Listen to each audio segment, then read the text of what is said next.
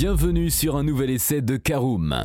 Ce n'est pas parce que le nouveau Volkswagen Tiguan vient d'être révélé que l'actuelle génération n'a plus aucun intérêt et nous avons repris le volant de celui qui sera encore en concession pendant quelques mois afin de confirmer qu'il est toujours recommandable. Découvrez notre essai auto dès maintenant.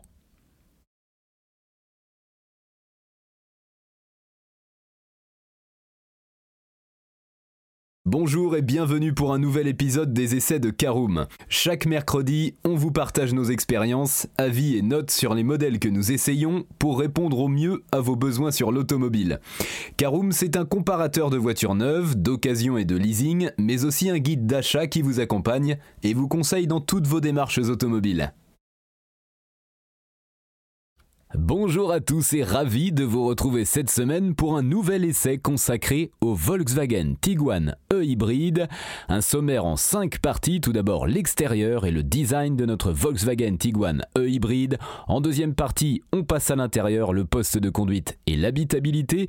En troisième partie, nous verrons ce qu'il vaut sur la route. En quatrième partie, nos notes et avis. Et enfin, en cinquième et dernière partie, bilan global de notre essai du Volkswagen Tiguan E-Hybride. Alors, le nouveau Tiguan a fait sa première mondiale mi-septembre et s'il n'y a rien de révolutionnaire stylistiquement parlant, on note tout de même une évolution du design qui tend vers la gamme électrique idée de Volkswagen à l'intérieur comme à l'extérieur. Le SUV compact nouvelle génération ne sera toutefois pas disponible avant début 2024 en concession, ce qui laisse encore quelques mois à l'actuelle mouture pour essayer de convaincre. La bonne nouvelle, c'est que si le Tiguan 2 n'est plus tout jeune, puisqu'il a été présenté en 2016 et que son dernier dernier restylage date de 2020, il n'en reste pas moins une auto actuelle qui n'a rien de désuète. La preuve avec un design classique et sans fioriture, mais qui du coup endure assez bien les affres du temps. On ouvre tout de suite notre premier chapitre concernant l'extérieur et le design du Volkswagen Tiguan E-hybride. Alors les optiques redessinées en 2020 confèrent un regard élégant à l'allemand, tandis que les feux à effet 3D disposent eux aussi d'une jolie signature lumineuse à LED. Pour le reste, la silhouette est on ne peut plus conservatrice et il faut se tourner vers la finition Airline pour disposer d'un look un peu plus affirmé grâce à des pare-chocs bien plus agressifs et des jantes de 19 pouces de série au lieu des 17 ou 18 pouces des finitions inférieures. On passe tout de suite à l'intérieur avec notre poste de conduite et l'habitabilité du Volkswagen Tiguan E-Hybride, deuxième partie donc, même combat dans l'habitacle où c'est le sérieux qui l'emporte sur la fantaisie, un constat valable pour la vaste majorité de la gamme Volkswagen, mais à l'inverse des récents modèles électriques Volkswagen, le Tiguan conserve une qualité de fabrication qui fait plaisir à voir. Le plastique est bien présent, surtout en partie basse, mais il ne fait pas cheap et l'ensemble de la cabine se veut plutôt qualitatif. Alors technologiquement aussi, euh, on trouve tout ce que l'on attend d'un SUV compact en 2023 comme une connectivité étendue à Apple CarPlay et Android Auto sans fil, toutes les aides à la conduite en vigueur ou encore l'efficace combiné d'instrumentation digitale virtual cockpit sur les finitions hautes. Petit bémol, pour l'ergonomie toutefois, car les boutons sensitifs du bloc climatisation sont très peu pratiques à utiliser en roulant, tout comme le volant bardé de touches tactiles de la finition Airline est un enfer à manipuler. Les boutons physiques des autres finitions sont bien plus agréables. Côté habitabilité, le Tiguan est adapté à une petite famille et il faudra seulement faire attention à la taille du coffre de la version E-hybride amputée par la batterie. Le volume de chargement passe ainsi de 615 litres sur les modèles thermiques à 476 litres seulement, ce qui pourra être juste pour partir en vacances à 3 ou à 4. Allez, on ouvre notre troisième chapitre, voyons ce que vaut notre Volkswagen Tiguan E-hybride sur la route. Eh bien, il est motorisé tout d'abord par un 4 cylindres 1 litre 4 turbo essence de 150 chevaux associé à un bloc électrique pour un total de 245 chevaux et 400 Nm de couple. Pour disposer de l'entièreté de la puissance, mieux vaut passer en mode GTE qui met le groupe motopropulseur en alerte, mais le mode normal suffit amplement à profiter de bonnes performances au quotidien. Attention toutefois quand la batterie est vide, car la force du thermique seul est un peu faiblarde pour mouvoir les 1811 kg à vide revendiqués.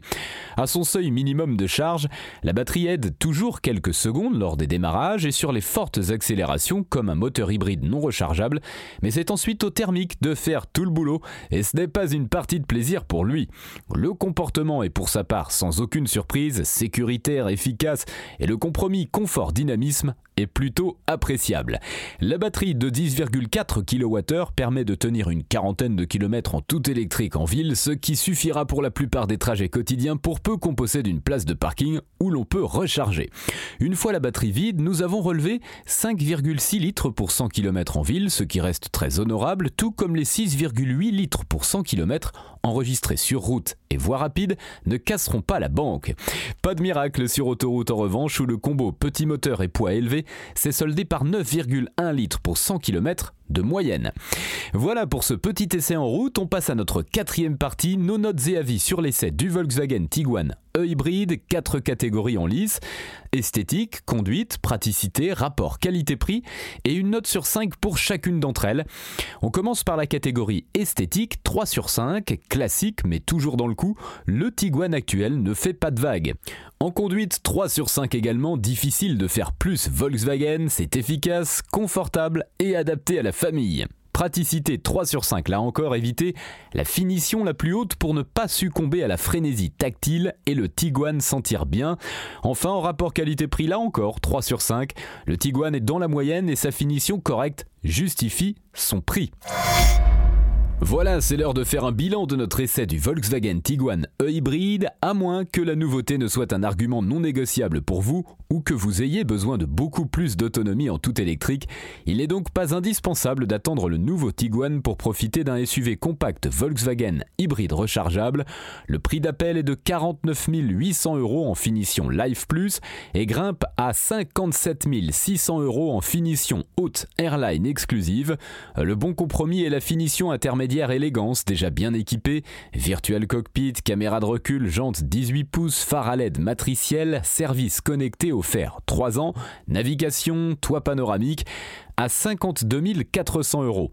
Avec l'arrivée de la nouvelle génération, il n'est pas impossible que certains concessionnaires cherchent en outre à se débarrasser de leur stock actuel d'ici le début d'année prochaine. Il y aura donc probablement des affaires à faire.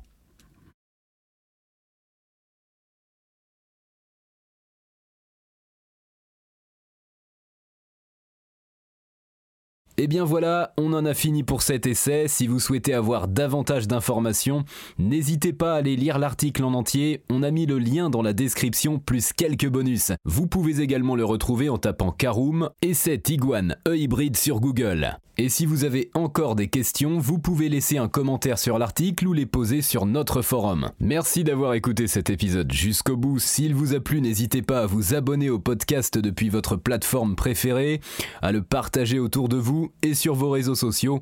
On en profite aussi pour vous demander de nous laisser une note et un avis sur Apple Podcast. Votre avis nous aidera à gagner en visibilité, ce serait vraiment sympa de votre part.